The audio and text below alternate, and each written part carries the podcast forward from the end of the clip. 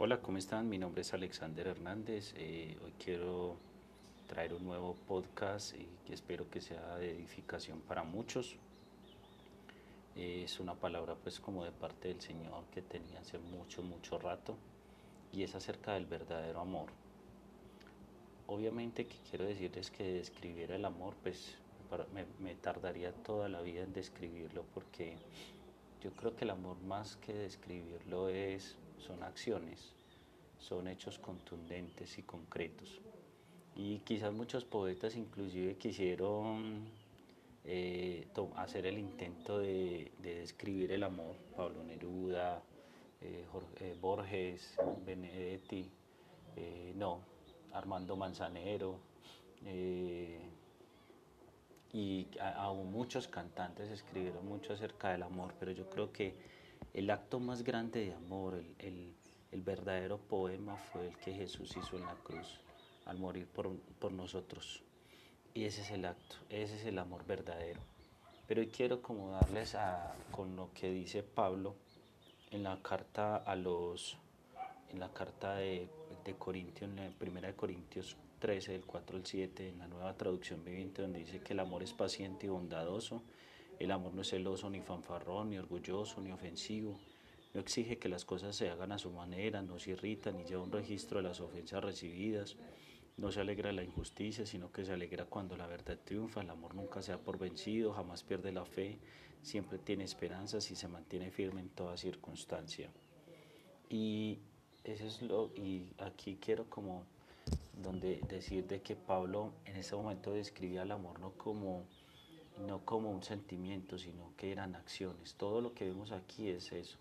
Por ejemplo, la bondad, que es algo gustoso, apetecible, que en la bondad eh, se muestra a la otra persona cuando somos compasivos, cuando nos perdonamos mutuamente, que el amor es, es humildad, porque es sumisión, es rendimiento, es reconocer nuestras propias limitaciones y debilidades para buscar el bien común, que el amor es paciente, que soporta los males, las injusticias que provienen de la, de la maldad, eh, el amor es servicial, o sea, siempre tiene actos de servicio en todo momento. Eh, tenemos que ser amables con las otras personas, benignos, aprovechar las oportunidades que, que Dios nos da con nuestros semejantes que no es jactancioso, porque la jactancia es ser una persona engreída, es pensar en sí mismo y no en los demás.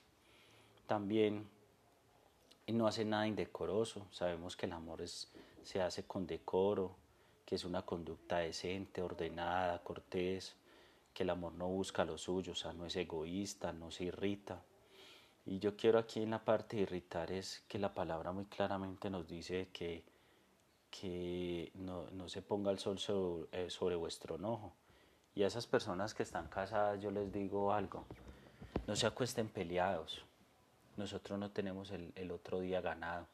Dice que las misericordias de Dios son nuevas cada mañana, o sea, nosotros estamos vivos el día de hoy por pura y plena misericordia de Dios.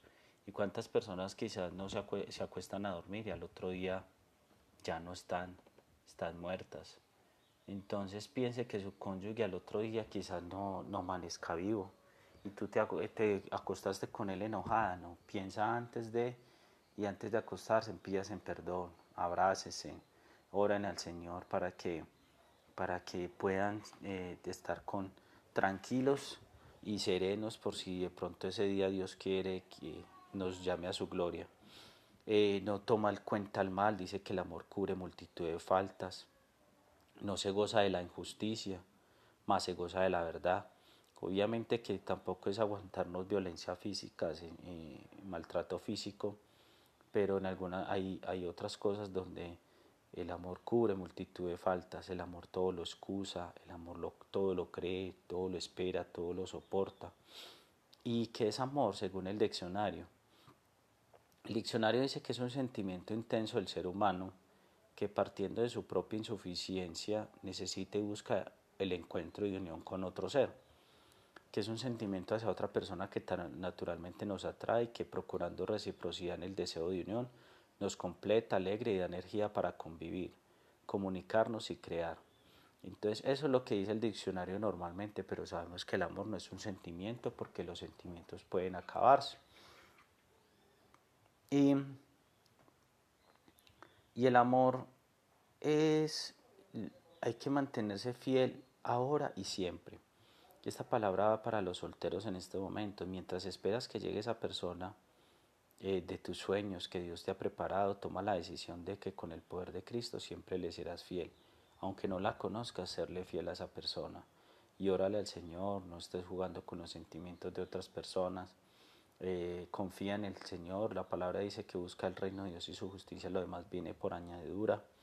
Y cuando haces esta resolución vas a sentir alegría interior, una libertad, el coraje, nuevas fuerzas y la certeza de ser la persona que Dios quiere que seas. O sea, tú tienes que buscar primero tu bien común, tu libertad, tu sanidad, tu, eh, tu amor por el Señor. Ah, te pido que haya pureza en tu mirada, en tus actitudes, en tus palabras. Eh, es muy importante ser radical todos los días para así, a nosotros como hombres ser radicales con nuestros ojos, a mirar con honra y respeto a la mujer porque es una creación de Dios. Y debemos de poner siempre a Dios en primer lugar en cada área de nuestras vidas. Eh, pueden existir muchas áreas, el área social, económica, sexual, familiar, personal, en todas las áreas Dios tiene que ser el primer lugar. Y y una de las características más sobresalientes del amor es el sacrificio. La palabra en Efesios dice, Pablo dice que, que eh, maridos debemos amar a nuestras mujeres como Cristo amó a la iglesia y se entregó a sí mismo por ella. El amor es sacrificio. Nosotros nos debemos de sacrificar por el bien de la otra persona. Y revela a Cristo en tu vida, que los demás vean a Cristo viviendo en ti. Esa es la clave de un hogar feliz. En el amor también debe haber, o en la pareja tiene que haber cortesía, comunicación. Y la cortesía es la demostración o acto con que se manifiesta la atención, el respeto o afecto que tiene alguien a otra persona. Es una señal del verdadero amor que proviene de Dios, alguien que ha dicho que los buenos hábitos constan de pequeños sacrificios. La cortesía muestra consideración y respeto, pasar tiempo juntos, conociéndose. Y la comunicación es hacer partícipe de lo que uno tiene. Eh, eso lo dice, por ejemplo, Colosenses 4.6, que nuestras conversaciones deben de estar sazonadas con sal. Sabemos que la sal es un preservativo de alimentos y tiene gusto, así que nuestras conversaciones tienen que ser agradables, constructivas. El punto de atención debiera ser aprender más de, la, de los intereses de la otra persona, de su familia, de los amigos, los qué sueños tiene, sus prioridades, caminar con el Señor. Y las mejores conversaciones son aquellas que inicias con preguntas, porque hay un conocimiento, averiguar por el ejercicio de las facultades intelectuales, la naturaleza, qué cualidades, qué le gusta, qué no le gusta. Es muy importante también basar desde el principio la amistad en ser honesto y abierto. Esto nos llama acerca de, de ser vulnerables. Debemos de ser vulnerables, debemos abrir nuestro corazón a la otra persona, contarle nuestro pasado, lo que nos lo que nos molesta, lo que nos gusta. Si la, si la, si la relación de amigos y novios y futuros esposos se basa en la integridad, se basa en la sinceridad, el matrimonio tiene bendición. Tiene que haber una, una consagración, que es hacer algo sagrado para, para alguien, en este caso para, para Dios, que debemos de amarlo con nuestro, con nuestro corazón. Y quiero darles nueve preguntas que te ayudarán a tener una escogencia de tu futura esposa. Eso no es verdadero creyente en Cristo. Eso lo sabemos que no debemos de unirnos en yugo desigual. ¿Estás orgulloso de ella o te avergüenzas de ella? Eh, porque recordemos que el verdadero amor nunca se avergüenza. Considero que es inferior a mí en algún aspecto. Nunca debemos de pasar por encima de la persona amada nunca, porque es aplastarla, porque es ponerla por debajo. Y nuestro cónyuge no está por debajo ni por encima, está al lado de nosotros. Eh, siento respeto por la persona de quien creo estar enamorado o me tomo libertades al maltratarla y abusar de ella. Mucho cuidado que si somos, eh, si conocemos de Dios, no podemos maltratar a, a la persona que Dios nos dio, porque nos estamos metiendo con Dios. Recuerda que Dios también es nuestro suegro. Y al estar en oración siento tranquilidad al pensar en casarme si no sientes paz en tu noviazgo para casarte, si tu noviazgo no tiene propósito de matrimonio, es mejor que termine. Tengo plena, tengo plena confianza en su amor y fidelidad o hay celos. Recuerde que los celos enfermizos son inseguridad en sí mismo. Entonces eso tiene que haber sanidad. Podemos conversar durante largas horas, tiempo de calidad. Estoy dispuesto a esperar cuanto tiempo sea necesario. Y en, un, en una charla que tuvimos con, en la iglesia eh, de Relaciones Sanas, Pau y Manuel eh, contaban sobre su testimonio, lo que a Manuel le tocó esperar a su, a su esposa de que terminara los estudios y todo. También vemos a un Jacob que tuvo que pasar 14 años por su, trabajando por su esposa. Es saber esperar el tiempo del Señor, no desesperarnos a pesar que quizás podamos tener mucha edad y todo eso. Dios tiene el control de los tiempos y guardarnos pues como para esa persona y si ya tenemos a esa persona, guardarnos en santidad. Quiero ser la clase de persona que mi compañero pueda respetar o pretendo hacer todo por la fuerza.